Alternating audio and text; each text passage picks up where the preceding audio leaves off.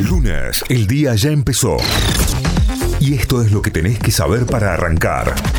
En Notify. La selección argentina es campeona del mundo en Qatar. Después de una final increíble, Argentina logró ayer su tercera Copa del Mundo tras derrotar a Francia por penales. En el tiempo regular el partido terminó empatado 3 a 3 y la definición de penales, el equipo de Scaloni se impuso gracias a un penal desviado y a otro atajado por el Dibu Martínez. Los futbolistas llegan a Ezeiza con la Copa hoy a las 21 de 21 horas. Luego del triunfo en Qatar 2022, el equipo de Lionel Scaloni arribará al país este lunes por la noche, por lo cual la empresa pública Corredores Viales informó que se realizarán desvíos programados de tránsito en la autopista Richeri y recomendó llegar a la zona a recibir el plantel con mucha anticipación.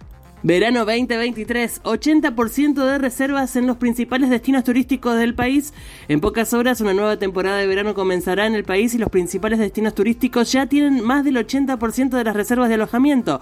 Los lugares preferidos por las y los argentinos para pasar las vacaciones siguen siendo la costa atlántica, la provincia de Córdoba, las ciudades de Bariloche, Iguazú, Calafate, Rosario y la provincia de Mendoza y también la ciudad de Buenos Aires. Esos destinos fueron además los más visitados por el turismo interno durante los fines de semana largo del año y los elegidos para las escapadas cortas. El Frente de Todos busca acuerdos con la oposición para realizar la última sesión del año. El Frente de Todos buscará acuerdos con los bloques opositores para realizar la próxima semana la última sesión del año en la Cámara de Diputados a fin de debatir un conjunto de iniciativas sociales y económicas que tienen consenso entre los bloques parlamentarios.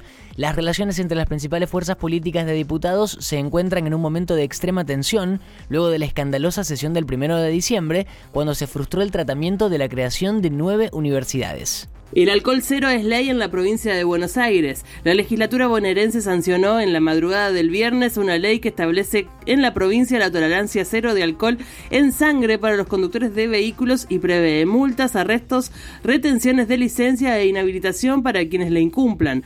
De esta manera, la provincia de Buenos Aires se suma a Chaco, Chubut, Córdoba, Entre Ríos, Jujuy, La Rioja, Río Negro, Salta, Santa Cruz, Tierra del Fuego y Tucumán, que ya tienen normativas sobre alcohol cero al volante.